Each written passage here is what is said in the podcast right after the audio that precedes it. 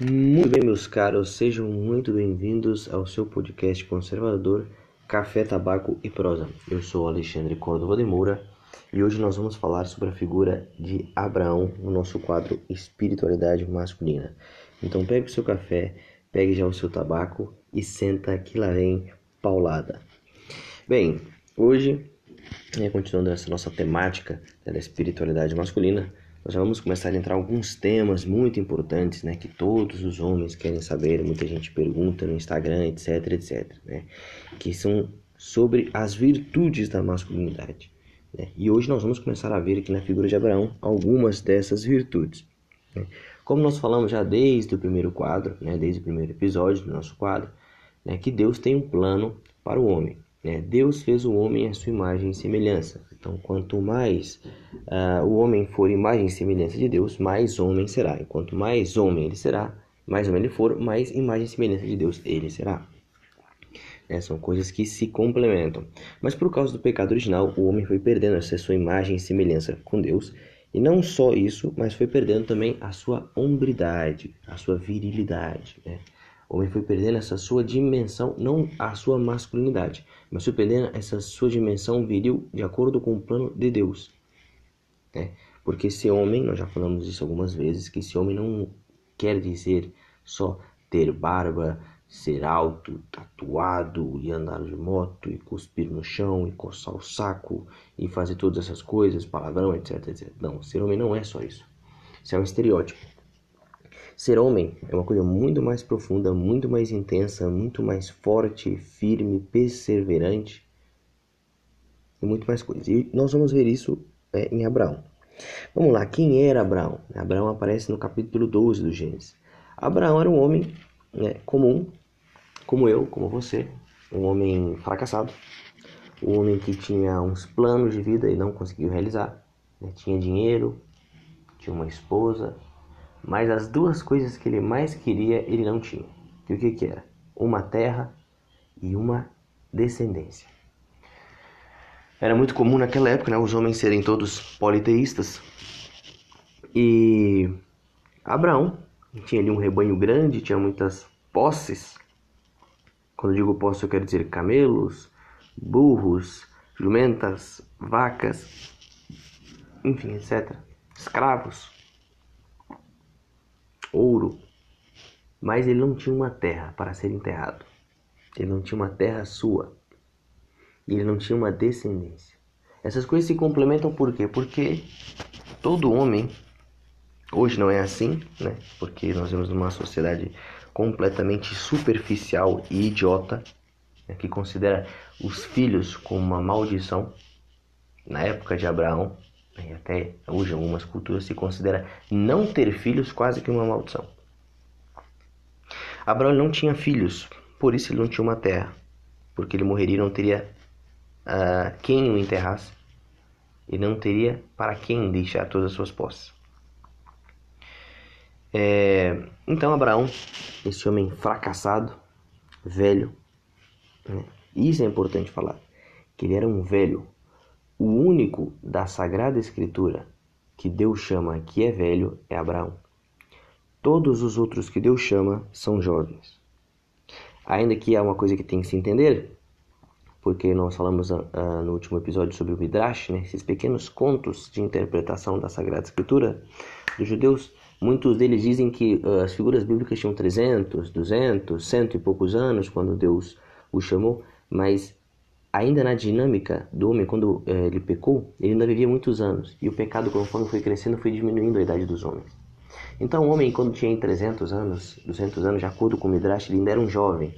Como se fosse aí, um homem com 900 anos tivesse 90 no nosso dia de hoje. Né? Então, ele com 200 e poucos anos teria 20, né? como se fosse uma figura simbólica, uma metáfora que a Sagrada Escritura usa. Abraão não, Abraão era velho. Era um velho fracassado, e não só velho, mas casado com uma velha estéril. Ou seja, Abraão era o homem mais fracassado da terra.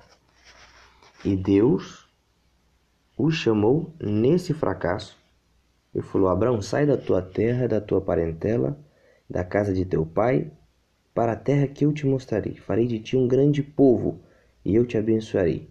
Engrandecerei teu nome. Sê uma bênção. Agora imaginem Abraão? Homem que tentou de tudo, que fez de tudo na vida, mas chega no fim das contas, ele vê que a sua natureza masculina não funcionou. Ou seja, que ele é um fracasso humano e não pode se perpetuar. Ele não pode ter um filho. Ou seja, virilmente o homem pode se sentir fracassado, destruído porque ele não funciona. Né? Os seus órgãos reprodutores não funcionam. Então Deus o chamou para entrar nessa loucura. Agora imaginem Abraão, que era um velho, né, vivia com a sua parentela, que eram os parentes que o protegiam, e ele largou tudo. E foi para uma terra que Deus indicou e teve que esperar, esperar, esperar e caminhar e fazer muitas coisas, errar e acertar e descer para o Egito, desobedecer a Deus, fazer muitas coisas. Mas ele teve sobretudo que esperar. E é por isso que ele é o pai da fé considerado o pai da fé. Por quê? Porque Abraão, acreditou na promessa de Deus. Ele foi perseverante. E aí começamos a entrar nessas virtudes masculinas. Porque a sua natureza física falhou. Então ele teve que se apoiar na sua masculinidade, na sua virilidade e uma outra realidade em Deus, para ele ser plenamente homem. Porque ele era um macho. Ele era um ser masculino, mas não era homem na sua totalidade, por assim dizer. Ele era homem, mas ele não conseguiu completar toda a sua existência masculina porque não podia, não podia ter filhos. Então ele precisou se apoiar em uma outra realidade para ele se completar, para ele ser total. E foi isso que Deus fez com ele. Agora imaginem tudo na história indo contra Abraão. Sua esposa Sara, né? imagina que ela devia dizer: Você está louco? Nós vamos sair daqui. Para onde vamos? Os nossos parentes que nos protegem. Falou, não, não, Deus providenciará, Deus providenciará. E na sua cabeça dura, um determinado dia, né?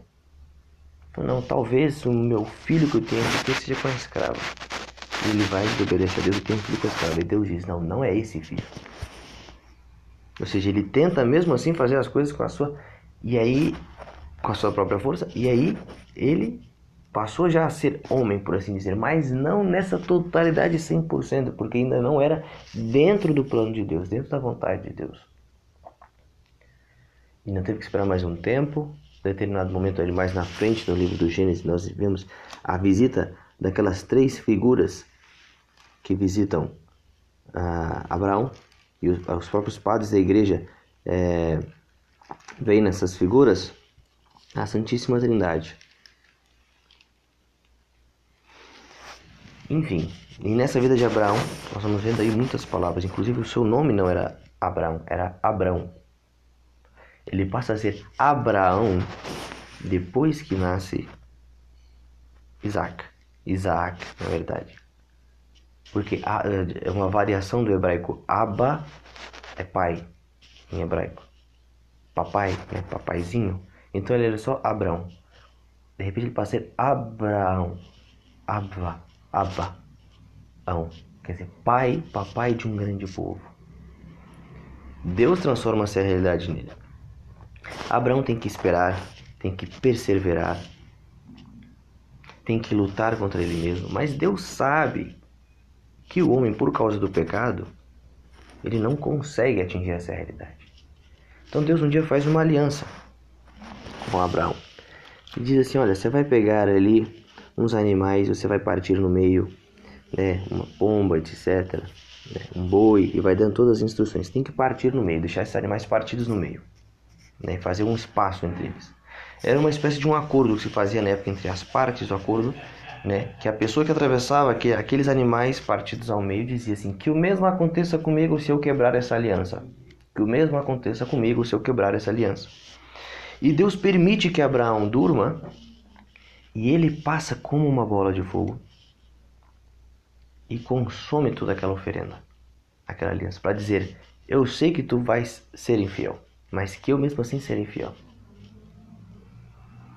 E Deus age na história de Abraão. E Abraão, contemplando aquela fidelidade, espera, espera, espera.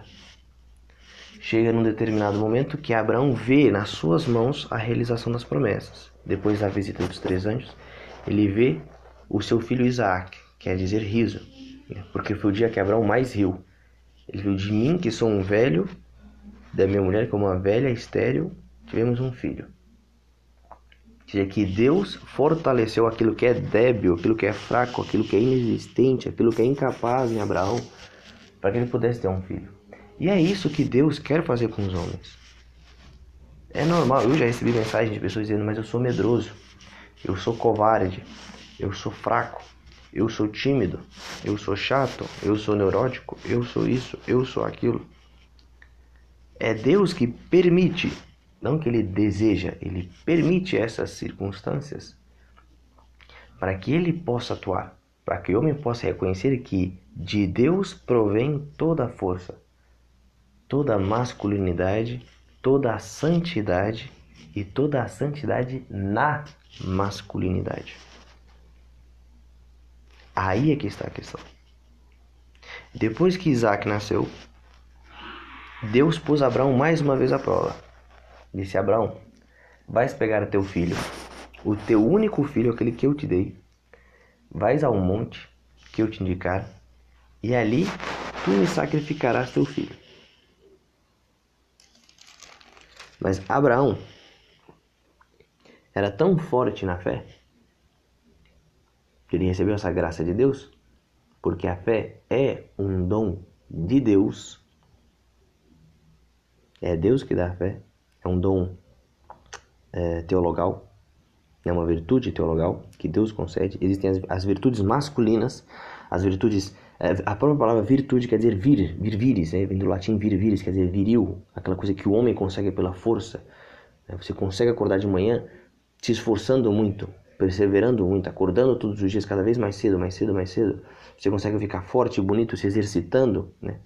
Essa prática da virtude. Mas há determinadas coisas que, por mais que você faça, por mais que você faça o bem, por mais que você faça, você não consegue. Como, por exemplo, amar os inimigos. Nós já falamos disso em outro podcast. E a fé é uma dessas coisas. Muita gente fala, ah, eu acredito, eu gosto, eu aceito, eu amo, mas quando chega na hora do sofrimento, quando você vê que a sua vida é uma vida fracassada, como a de Abraão, você, homem, você vê que tem um problema com seu pai, com a sua namorada, com seus amigos, com seu trabalho, com seu chefe, com seus estudos, você vê que você é um lascado, que você não é ninguém na vida, você começa a murmurar. Você e eu, nós somos assim. Temos que nós não temos fé. Nós precisamos que Deus nos dê a graça da fé. Não só para falar assim, ah não, as coisas vão melhorar. É para falar assim, não, não, que seja feita a vontade de Deus nessa situação.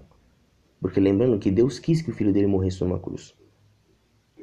Então essa historinha de, ah não, tudo vai dar certo, tudo vai acabar bem, nós vamos triunfar no final, isso não existe. A vida foi feita para se acabar nesse sentido. Porque o homem pecou. O homem pode triunfar aqui, o homem pode ter dinheiro, pode ter carro, mansões, Ferraris, barcos, empresas, muito dinheiro, pode ter tudo. Mas aqui não é o lugar de se triunfar definitivamente. Triunfamos na vida eterna, em Deus. Isso sim. Aí existe um triunfo. Aí existe uma vitória. Agora não quer dizer que você morre numa cruz como ninguém, nu, cuspido, escarrado, espancado. Quer dizer, você é um desgraçado, você não triunfou na vida? Não, justamente o contrário. Quer dizer, aí você triunfou no plano de Deus, porque você fez a vontade de Deus, você amou até o final. O amor é o que dá sentido a todas as coisas. Por amor você pode sofrer, e mesmo assim você ama. Agora, por causa de uma coisa material, como é o caso de Abraão, você vai abrir mão do amor? Abraão tinha tudo, mas não amava, não tinha fé, e tudo isso ele recebeu. E depois de tudo isso, toda a sua, todo o resto da sua vida fez sentido. Porque já adianta, o que adianta você ter tudo, você ter barcos, casas, carros, festas, drogas, sexo, festas, sendo que você não tem amor, isso não te preenche. Então você tem que viver constantemente como esses adolescentes que todos os dias estão baixando música, escutando e tem que ficar escutando música o tempo todo. Se uma música acaba, tem que pôr outra e outra e outra e outra. Não adianta de nada. Porque não vai para frente, isso não te não te dá perpetuidade, não te dá continuidade. Como não deu Abraão. Abraão tinha tudo. Tinha deuses, dinheiro, mas isso de nada o serviu. Porque ele era um fracassado. Ele tinha tudo e, no entanto, era o mais fracassado de todos os homens. Se você, meu amigo, está escutando isso e você é um fracassado, em sentido material, não em sentido de Abraão, olha, meus parabéns. Quer dizer que Deus está fazendo uma história com você. Então, o que você tem que fazer como homem? É fazer aquilo nesse sentido virtuoso de Abraão? É fazer o que Abraão fez. Quer dizer, eu já tentei tudo e não consegui nada. Só me resta confiar em Deus. É levantar a cabeça e levar porrada todos os dias. É lutar contra você mesmo, que isso eu já falei várias vezes aqui. Lutar contra você mesmo. Ah não. Deus vai conseguir, eu estou aqui, e você ir, e você fizer a sua, fazer a sua parte, e Deus fazer a parte dele. E aí você chegar no plano de Deus. Mas, por favor, não seja mesquinho de pensar que você vai fazer as coisas e Deus vai te abençoar, vai te fazer um homem milionário. Não, ele pode até fazer, mas pode também não fazer, atenção. Deus pode dar um filho, pode não te dar. Existem coisas que ultrapassam as nossas forças. Tá, então não venha com esse pensamento mesquinho de, ah, não, vou fazer as coisas para Deus me abençoar. Não, Deus te abençoa sempre. Tá? Deus te abençoa sempre. Não seja uma criança ficar pensando, ah, não, não, eu vou fazer isso para ter dinheiro. Não. Deus não está preocupado com isso, não está preocupado em te dar dinheiro, está preocupado em te salvar, em te fazer um homem, te fazer um santo, salvar outras pessoas através de você. É essa a preocupação de Deus. Você vai ter dinheiro ou não, essas coisas não interessam. E foi a partir de Abraão que Deus começou a realizar uma grande promessa, que foi a descendência de Abraão que chegou até Jesus Cristo e que se espalhou pelo mundo inteiro. Ou seja, todos os dias Deus continua cumprindo a promessa que ele fez a Abraão. O que Abraão teve que fazer? Receber a fé de Deus e perseverar como homem. O que adiantaria se ele recebesse a fé de Deus e não fizesse nada? Ou se ele fizesse tudo e Deus não lhe desse a fé?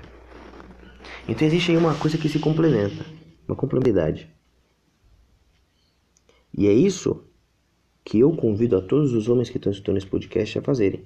Quer dizer, a complementar a sua vida, justapor, encaixar, justificar a sua vida em Deus. O que, que é um homem justo? O que, que é a justiça?